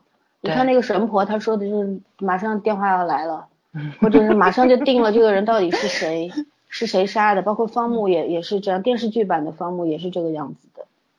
嗯，然后呢，他们凭借什么呢？凭借猜测。他的猜测从哪里来？就是多年的刑侦经验，还有直觉。这是不对的，因为心理画像是什么？本身这个心理侧写在科学上面，它并不是一个特别靠谱的东西。我们很少会说必须每个案件都要做心理侧写，心理侧写只是一个辅助手段，大多数都是建立在统计科学上面的。然后呢，因为画像本身就是一种艺术和推测，你们记不记得？嗯，当时就是《心理罪二》里边那个姓陈的那个心理医生，后来被杀掉的那个，嗯，那个坏人，嗯就是演那个心心理剧的那个人，嗯他当时就说嘛，心理画像就是艺术。对，嗯其实，在认知上面来讲，从专业途径来讲的话，它就是一种艺术和推测，因为它百分之九十的内容都是这个，只有百分之十是科学探索的结果。所以说这东西你说可信吗？但是呢，在一定的程度上，就是说直觉和推测对案件是有帮助的。有帮助的，对对对，经验你我你你记不记得你问过我一个问题，嗯就是第一期的时候你说，呃，刑警破案靠经验呢，还是嗯靠科学手段呢？没错没错。我当时跟你说的是嗯经验，经验但是那个是刑警，嗯不是犯罪心理专家，这个是本质性有区区别的。嗯嗯对对对，嗯就是是这个样子。嗯、还有呢，就是说，我觉得隧道它还有一个缺点，就是说它那它最后那个挽扣挽的太急了，这个我我是不太能接受。还有一个呢，就是说，嗯，怎么说呢？我我一直心里边有一种有一个疙瘩，就是觉得，哎，我这话应该怎么说？让我整理一下。你你们要不要先说，让我让我想一想，我回头来再来不是你要说什么？就是 隧道的有一个问题，你们可以先聊别的，让我去整理一下，嗯理理思绪，怎么把这段话说出来。嗯啊啊，就是老三这个话题聊吧，因为嗯我觉得《犯罪心理》这部片子拍了十多季了，对不对？现在还还是在还在演，很多应该还有下一季，因为这一届大结局我看了，这帮人还被那个什么 Scrub 那个刮擦先生，然后嗯搞得两个车都爆掉了，嗯。估，计不知道下一季开局有多惨。不过现在真的是原班人马换的也有点多，但是我觉 Morgan 得出来露了一小脸儿，然后下一季估计不在我，就是小客串一对。啊浩驰也走了 Emily 回来了，对，艾米丽回来了，对就，浩驰走了嘛，浩驰那是因为演员的问题，嗯。嗯，嗯、就是说好嗯吃书，对对对，好吃书，就是说，对对犯罪心理，其实他演了这么多季，其实里面也有很多案子是讲了这个心理画像可能就是说，呃，自己做的侧写对案情的这个阻滞作用，它有，就是说可能有一些人他是使这个犯罪分子，然后他觉得不符合，他把剔除出去了，但是真凶就在他们剔除的这些元素里面，对不对？嗯就是所以说，就像老森说的那个话题一样，就是这个东西它并不是说特别特别精确的，但是咱们这个剧里面演的都不说精确了，就是我就我说这是犯人，这就是犯人。嗯，科学性上套路化、模还是。低一点。对对对对对，就在这方面，我觉得咱们可能说要走的路还是挺长的。但是咱们的，我觉得从刑侦方面来说，咱们是强项。咱们以前的刑侦剧是挺好看的，不从这个犯罪心理角度去讲的，只侦就是那种侦破性的案件。如果能把这个辉煌再现再重现的话，我还是有一点点期待的。比如说像《重案六组》，再拍个四五季之类的，好看的案子金还是挺多的。也蛮适合演警察的，说实话。对呀、对呀、对呀、没错没错。那个大曾他们对不对？就这一批，哎呀，就嗯、呃警察的那个形象张口就来。我觉得主要是什么呢？咱们现在看了这么多的警察，你不管是美剧、英剧、韩剧、日剧，都是人别的国家的特色。然后咱们的案子是咱们本土化的东西，但是我们只能看十年前的老剧。但是你说这十年里面没有发生新的案情吗？科技科学在日益发展，然后很多行业都被剔除出去了，新的行业的诞生，然后衍生了很多，比如说经济犯罪呀、网络犯罪呀，然后就然后那种就是怎么说呢，医学犯罪呀这种东西，咱们得有十年的空缺没有看到这种新的案件的发生了吧？包括咱们前些日子去看《人民的名义》，就是政治犯罪都有新的角度出现了，就以前咱们看不到的，像什么望北楼之类的。然后这肯定是社会形态的一个变化，产生了一个新的犯罪方式。如果说我们的刑侦剧也能够到这个高度的话，我觉得还是挺期待的。但是像心理罪，它这个就有一点点超出我这个对那个就是正常犯罪的一个怎么说呢？一个一个一个认知了，就拔高到这种什么连环杀手、心理变态这种层面了。但是比较贴近老百姓，我们生活中也不是说随处可见吧，我们生活中可能发生比较多一点、息息相关的这种案件，如果能出来的话，我还是挺想看一看的。嗯。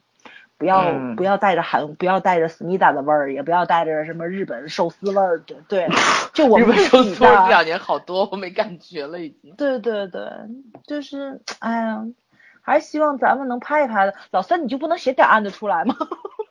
哇，看案子都快看不出来了，他看看不及，你要写点案子出来。那主要是真的是，我觉得就是你们这些专业的人，如果说能出好剧本的话，还是可以的。其实你看法医秦明。法医齐名，法医秦明，我不是很喜欢，为什么？他太写实了，你知道吗？对，他文学性太差，但是而且没有问题。对，法医秦秦明有一个大的问题，他故事性不好。对，然后呢，他给我第一本基本上书。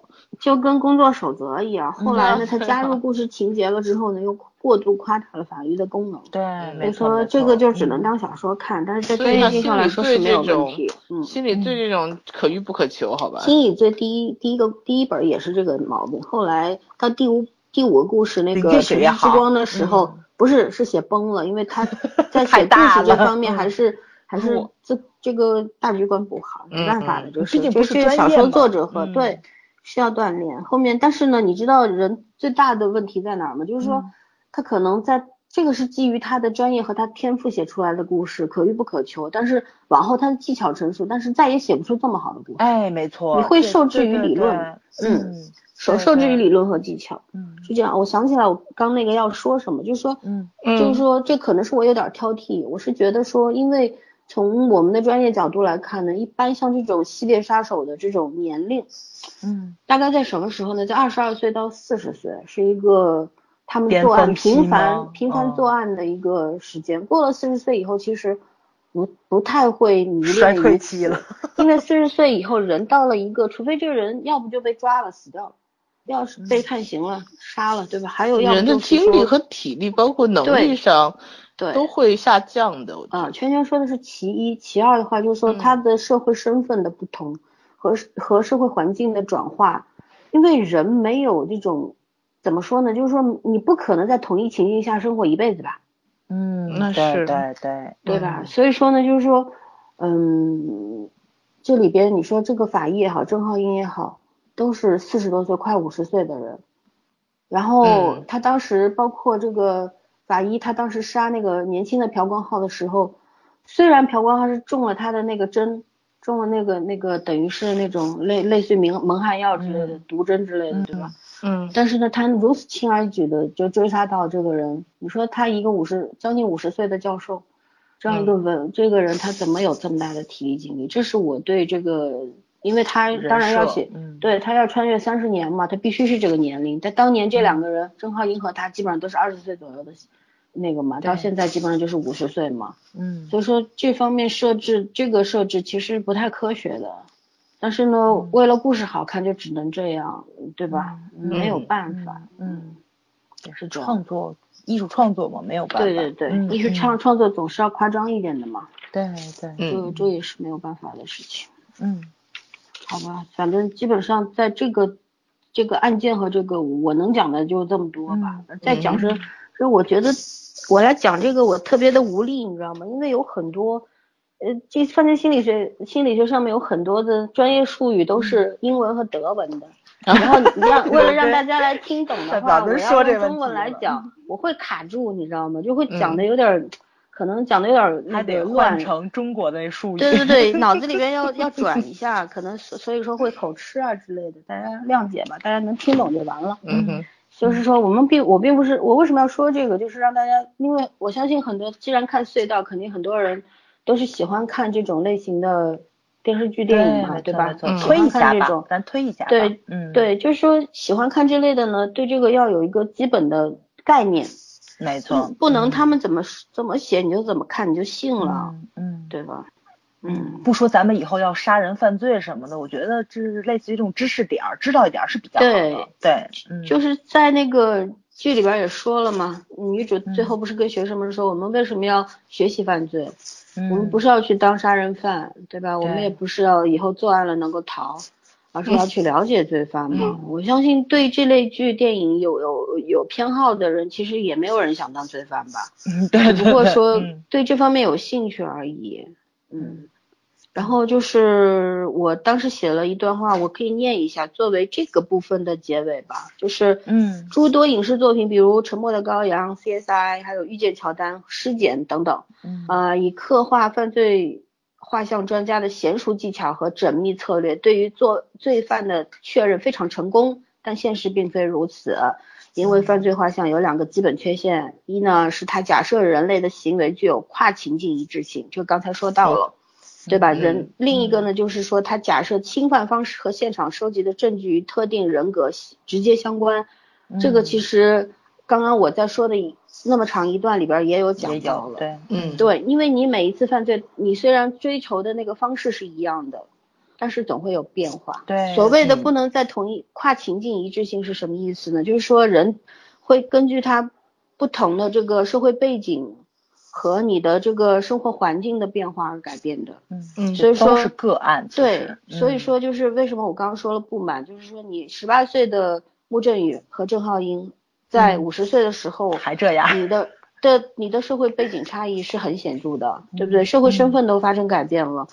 郑浩英他是生活在黑暗里边的，但是穆振宇明显他是改变了呀，对吧？他从一个被人被人轻视的这样一个小朋友，变成了一个受人尊敬的教授，嗯，所以说他完全没有改变，然仍然在五十岁的时候仍然这么热衷于杀戮，我觉得是是缺乏科学依据的，嗯，所以说呢，就是说缺乏实证数据显示犯罪现场特征与人格或其他犯罪人心理特征。是有直接联系的，这段话什么意思呢？我就说为了让大家明白，犯罪心理侧写没有那么神，嗯，所有一切都是依托于数据的，嗯，所有的推论都是建立在统计科学上面的，所以不要相信那些丁墨三部曲里边那些 女主男主那种神乎其神的，包括我们霍建华演的那个叫什么来着？金金伯言，哎，金伯言，我的天。反正我又怀念我们家张鲁一演的那个神经病了。对对对，就是说为什么就是让大家看看就可以了，不要信以为真就好了，没有那么神。是他这这不然的话，我们就真的要被称为大神了。其实我们也真是凡人。那个。刚开始你记不记得咱们看那个聊犯罪心理的时候，咱还吐槽犯罪心理的演的，觉得有有的倍儿瞎。但是看了国产之后，觉得犯罪心理还挺靠谱的。嗯，对，为什么我我跟你们说过吗？我一直没说原因，为什么不喜欢看这种犯罪心理啊之类的？为什么不爱看？嗯，因为美剧它就一集一个案子，更加没意思。就是说，它整不把整个原因说出来，他不把过程说出来，他也不把犯罪成因成因给你讲的很。精细，他只对我没有吸引力。你只跟我讲结果，你不跟我讲过程，你怎么说服我呢？他就是为了节奏快，给大家一个视觉上跟听觉上的一个特别巨大的享受。这这帮人好牛逼哟，对不对？就这种感觉嘛。对啊。还有就是当时不是丁墨那个叫什么毕什么毕毕，就是金博言那个霍正呃霍霍嗯呃霍大仙演的这个剧，他当时不是。剧出来的时候，好多人说丁墨就是犯罪心理专家嘛，自学成才。啊 我真的不想去反驳。说实话，我一直很不赞同，就是说行外人去写行内人的东西。每一个人都有自己比较专长的东西，但是你去写一个你完全不熟的，而且不懂的东西，对你其实对对你的读者、对你的观众是有误导性的。就影视作品常常就是给观众这种误导性，它娱乐化了。这是一个很严肃的科学，它不应该被娱乐化。嗯，但是呢，考虑到艺术原因呢，我觉得是可以拍，但是一定要谨慎，不能乱来。嗯，对吧？对，嗯嗯，这点隧道做的还是很好的。对，这是隧道。韩国已经到这种地步了。是，这是隧道让我喜欢的理由吗？嗯，那我关于这个还有要补充的吗？嗯，没了，没有了。嗯，我也讲完了，好像。好了，你这一期这一期听的人就有耳福了。我觉得老三给咱找了对专业上的东西是有很多的。嗯嗯嗯，呃，估计听听不明白吧，因为我讲的也比较乱。听不明白可以好奇我觉得挺爽的。我觉得听听不明白有好奇心就可以了，这就是传达一个观念嘛，观点。对对对。老三，你记不记得你推我看了一本就是那种心理变态的那案例的那个书？嗯，重点是心理变态对吧？对对对对，都是那种很知名的那个案 例，呃，推了他他推了我几本犯罪心理方面的书看，对，你要不要给大家念一下书名之类的？不要，没必要。嗯，就是个人爱好嘛，这东西。有兴趣呢，可以来问我们在电台下留言，我可以给你推荐。嗯，但是呢，我不强迫大家去看，因为这些东西就是。每个人喜欢东西不一样，对吗？对而且看这些东西是很是很枯燥的，就是我看的时候我看的津津有味，但是别人看不一定能看得舒服，而且会被当中很多的，因为他这些书里边就是一句话里边会蹦几个那种。外文的单词出来，你还要去百度，对对对，很麻烦，很麻烦。然后对每一个专有名词，它还有它的解析，在书里面不一定会，就是说这个词出来的时候，你会给你写注解，你还得去查它到底什么意思。你知道这个词什么意思，你才能知道这句话是什么意思。所以看起来是很累的，是这样。就是说大家喜欢看，可以去看相关的小说和影视剧嘛，没必要去看专业书，是这样。对，嗯嗯。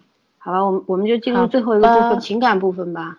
对，我以为你都都是收尾了，都要结束了。没 没，最重要的情感部分还没聊呢，对吧？就是到最后十六集的时候，这个情感召唤其实还是很给力的。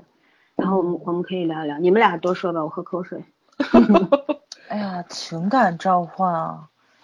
哎，其实我觉得咱们聊的方面还是挺轻松的。对对，咱们前面其实已经涉及到很多了，去聊了过程中，对。对，就是聊聊到他们这个小团队吧。我觉得其实这个是让我挺感动的一个地方。就刚开始先是那个谁，那个队长先知道他的身份，对吧？穿越过来三十年，然后慢慢的男二号也知道了，然后女儿也知道了，然后就然后最后跟那个两个人说的时候，就你也知道哦，你也知道啊，你们全知道，真的假的都不信那感觉，就是慢慢的。把这个人拉入自己阵营的那个感觉，感情增进的过程，其实我觉得他铺在十六集里面铺的是相当好的，这个是挺难得的一件事情。他没有去渲染这个感情，但是你能看出来他们这个轨迹脉络在哪里，感情一步步增加。其实我觉得这个编剧，哎，不能说这个编剧，就这个编导，一看就是韩国瓜的，对吧？对，就是这种。功夫下在平时，他们，但是他只是在十六集升华了一下，但是升他升的有点，实在是有点用力过猛，我觉得有点猛啊。但是如果小火慢炖的话，十六集慢慢的煨出来，我觉得会更好一点。嗯嗯哼嗯哼嗯，就就没了没了没没没什么想说的了。对，其实我们在真的是在故事里面都讲了，就是呃这个情感怎么说呢？我觉得点到为止吧。就中间该有的点全部都有了，然后，嗯，虽然一百八十度大转弯，但是它的合理性是在的。嗯，就如果如果是一口气看下来的观众，可能会一开始有一点点懵逼。我觉得倒不觉得是难看，是懵逼，就怎么突然成这样子了？但是后来想想，其实我觉得这个编剧处理是是，真的还蛮会讲故事的。对，嗯嗯，对，那那我就问你们一个。问题好了，嗯，就是因为每个人嘛，嗯，世上没有后悔药，每个人都会后悔当年你没有做下的决定和你已经做出的决定，对吧？每个人都希望能够回过去，嗯，有一个机会重新来过，对吧？所以我们现在开始穿越了吗？对对对，穿越了啊，他去别的空间了，准备好开车了，就是以前了，开车了，对对对，就是 继续继续，嗯。朴光浩，你说世上有很多的非正义的黑暗的东西存在，所以朴光浩才会从过去来到未来，来到现在，对吧？嗯，来到他的未来，这是一个不可能存在的事情，就像我们不相信这世界上有哆啦 A 梦一样，但是哆啦 A 梦是我们的梦，是我们的希望，是这样。包括信号当时那个对讲机信这个信念成妖也是神乎其神，但是为什么我们希望它有？就是有。包括像这些超级英雄一样，我们人类普通人做不了的事儿，我们就寄托于各种各样的这种途径。巨人，对，各种各样的超能拥有超能力或者超人能力事件，对吧？嗯，这些什么穿越啊，包括对讲机都是超能力事件嘛。所以说呢，就是说普通人身上可能它不可能发生。所以说呢，我们不是要去讨论这个给你一个穿越的机会你要干什么，嗯，而是要去讨论就是为什么要。明白，慢慢慢慢长大以后要明白活在当下这个东西。其实，在剧里边也谈谈到了，隐晦的谈到了活在当下。因为为什么？老孙，你知道你知道我以为你要问我们什么问题了吗？我以为你要问我们，如果说有个人跟你说我是穿越来的，你信不信？我不信啊。对对对，我这么有想象力的人不信多正常啊。嗯。对。我我是相不相信有这种事，而不是不相信。我相信有这种事，但是哎，他要是这么轻易就被我碰。他要是编得很圆呢？那我也不信啊。嗯，这倒是。我觉得我，你要这种摩羯座这种是天生的唯物主义者，你要相信唯心主义的事情。对，然后呢，就是为什么我要问的问题就是说，在剧里面女主也是从一个没有人味的人变成了一个外向的、开朗的人，他知道了感情是什么，因为他原先不知道感情是什么，后来他知道了，他拥有了，所以说他知道了要去珍惜。要去因为感情他的好或者坏去笑去哭，对吗？嗯，所以说这其实也是一种活在当下的一种另另类的解释吧，我觉得。对，就是说我们也是会，我觉得这个剧给我除了这个案件本身和感情线，其实让我还很有触动的就是这个，就是很多影视剧里面，包括像现在是什么《欢乐颂》啊，什么《人民的名义》啊 之类的国产剧，国产剧也很好的。最近也也有一些一两部好的作品出来，比如说《白鹿原》，但是更多的就是这种纯扯淡。然后呢，就是说他没有教你什么活在当下，他只是在给你一些特别扭曲的社会价值观。对对，还非要硬凹成这是现实主义，现实主义招引者你们了。对对对，然后呢，有大你知道像这种烂剧居然都是爆款剧，收视率都是剧都是很恐怖的。嗯。所以说我我也不是要讨论这个社会问题啊，我只是觉得我只是好奇，想问问你们为什么，就是你明白而有很多人不明白呢？你 脑洞不一样吧？你觉得有意义吗？有意义，很有意义。主要是我其实我有有时候也很不明白，你知道吧？就是就是就比如说咱前些日子聊花少一样。第三季不撕逼，很平淡，大家会觉得很无聊、很没劲、没意思。就是喜欢看冲冲突性、戏剧性比较大的这种，这种就就怎怎怎怎么说？不只说是真人秀啊，还是电视剧还是什么的，大家可能更喜欢看人性的阴暗面的东西，反映社会阴暗面的东西。偷窥欲吗？窥私欲可能可，我觉得人人有一种本能，就是嗯，我们虽然天天为什么我们每天要讲正能量，其实其实人的本能是，其实正能量这东西是往下看的，人的本能是往下看。你其实不太会喜欢，比如说你有一个好朋友，你们俩关系不错，但是他每一天每件事都比你顺利，你不会跟他成为关系最好的人，你没有办法跟他成为关系最好的人。因为你会很很崩溃，很被打击，怎么你做什么事情，嫉妒，都会倒霉，就都会不如他。可是我觉得这事不公平。可是那个人这么顺遂，肯定是他付出了很多的努力呀。你不会想，你不会这样想。你一件事、两件事可以，他每一件事都比你顺利的时候，你不会这样想的。这就是为什么有的人说，两个人就是关系最好，两个人未必是有共同的好，共同经历过好事的，但一定共同经历过坏事。嗯，这倒是。嗯，所以，嗯，这这是人性的，我觉得这这就是一个，呃，怎么说人性的基准点？说实话，还有这就是人性本身吧，就是对啊，对，还有一句话就是可以同患难，不可以共富贵。共富贵，嗯，这个这个其实更可怕。逆境当中，对，逆境当中，因为有很多很多的原因，可能不不互相依靠，就是各自被击破，谁也爬不起来。相互依靠，哪怕是要饭，还有一点希望是这样。但是你到了更富贵的时候，你你拥有很多钱，然后你的前途一片光明，你就会挑剔啊！我不，我这辈子一定要和你捆在一起。说白了就是人在逆境中没有选择，然后到到了顺境当中有的是选择。嗯，这个事情这个事情显然比老孙说的那些事情更更难理解，就不就更悲哀。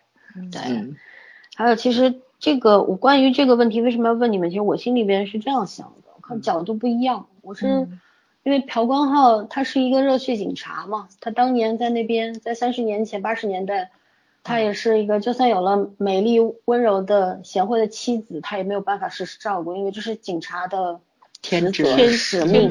嗯，对他他要为了更多的人去牺牲小我，牺牲自己的小家庭。但是后来他经过三十年后这样一番穿越再回去的时候，你看他有点不一样了，因为他知道失去是什么。人都是在失去以后才知道如何珍惜的。嗯，其实上帝对朴光浩太好了，你知道吗？老天给他一个再来一次的机会，对，给他了一个后悔的机会，嗯，然后去珍惜的机会。这就是我一开始说的，每个人都想吃后悔药，但世上没有。然而朴光浩有了，就是这样。然后其实这剧里面每一个人都有了后悔药，你看女主也是，她原先以为她自己没有爹妈，石头石头里蹦出来的，然后她连那一段记忆都消丧失掉了，丢失了。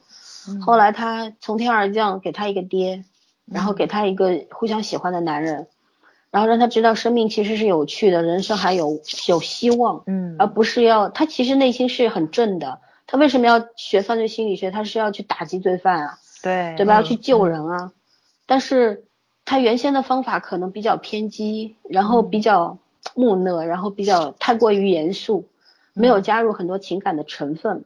人永远理智的情况下，这个人其实也很容易得精神病嘛。理智的人更容易得精神病，你知道吗？因为自己过不去自己那关。感性的人反而容易一点，就是这样。所以说呢，他从一个绝对理智的人变成了一个有感情的人，其实也是老天爷垂怜他，给了他一颗后悔药，因为你有机会去回望人生，然后珍惜当下嘛。还有男二也是，曾经那么恨他的爹，其实他不是恨吧，怨恨怨更多一点，就是你居然又讨了老婆，对，你不告诉我真相，然后你又结婚了，你把我妈放哪儿了，然后你也不去追查凶手，到后来他知道其实爸爸是无能为力。嗯，对吧？这个世界都拯救不了那个妈妈被杀的那个那个事情，事实婉转不了。就算朴光浩穿越过来，那个事实已经既定了，也没有办法改变，对吧？嗯。所以说他后来知道了，所以说他去吃了这颗后悔药，去跟爸爸握手言和。其实其实就是说，有时候我可能要讲的比较鸡汤了，就是有时候我们一直觉得世上没有后悔药，好像很多事情你会后悔，但是无可奈何。其实。再过一段时间，你再转头一看的话，可能当第一就是最早之前你觉得后悔的事，其实在后来，其实你已经得到了后悔的机会，因为你明白了珍惜，你曾经自己亲手丢掉的东西，你把它拼命的去找回来，你用一分钟丢掉，可能你用十年去找回来，然后你知道了珍惜，其实这就是老天爷给你的后悔药。嗯。嗯，好，非常好。鼓掌，嗯，知道吗？好热一碗汤，嗯，需要鸡汤，需要鸡汤，对，鸡汤是个好东西啊，只是这个社会把鸡汤弄得不好了而已。对，感冒的时候喝一喝还是很好的。啊，好像是说感冒时候不能喝鸡汤，感冒要喝鸡汤，不不，感冒要喝鸡汤。啊，鸡汤对感冒特别好。对对对，好吧。感冒不能喝牛奶。前两天有人跟我讲感冒，不是前两天是前几个月感冒说不感冒不能喝鸡汤，没毛病。以我为准，汤煮是吗？对对对，好吧，反正成汤煮了，这不太好。对对对，嗯，然后呢，最后就再讲一句更鸡汤的，为什么？其实前面五分钟要去讲珍惜当下这个事情，你后面就是要讲，其实我们每个人都在。经历着得到和失去，在得到同时，真的是在失去。就好比我们三个，我们得到了这份友情，然后努力的去，嗯，保护它或者怎么样。但是我们同时也在失去，失去的是时间，因为总有一天我们会老，然后会跟当时不一样。嗯，不是，不会，不一定会分开，但是说人会老这事儿，你和对，你会老，然后你会和过去的自己不一样。友情它会变成另另外一种方式，一种守护的另外的方式。但是我觉得从，其实从这个剧里边，我居然会得到这样的感受，我也是觉得挺震惊的。就是说，他让我明白，就是说，不管以以前可能我会想以后会怎么样怎么样，但是我觉得现在最重要的是你把当下守护好是最重要的。对，以后怎么样，以后再说喽，对不对？就每个人都应该这样。不要去想那么多，杞人忧天干什么？哎呀，当下是最痛的，当下过去就没有什么未来更。谁说痛了？咱们仨一点都不痛，好吧？最痛的就是这个点儿还没睡觉，十二点了。对呀，我们还在一一本正经的讲鸡汤，你知道吗？对，然后后面两个小时是因为会因为睡前讲了这么多话，脑子很亢奋，停不下来，然后睡眠会不好。你刚才吓唬我睡不着的好吧？是不是？不是一直让我给你讲这些故事吗？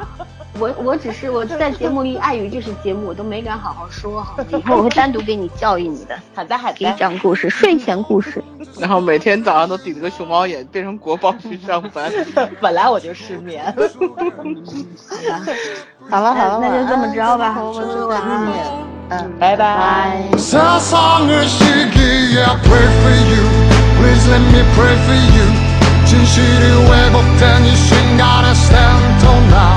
멈추지 않기를 놓치지 않기를 세상에 너에게 물어본다 oh, oh, oh. I know now it's on the light is on universe universe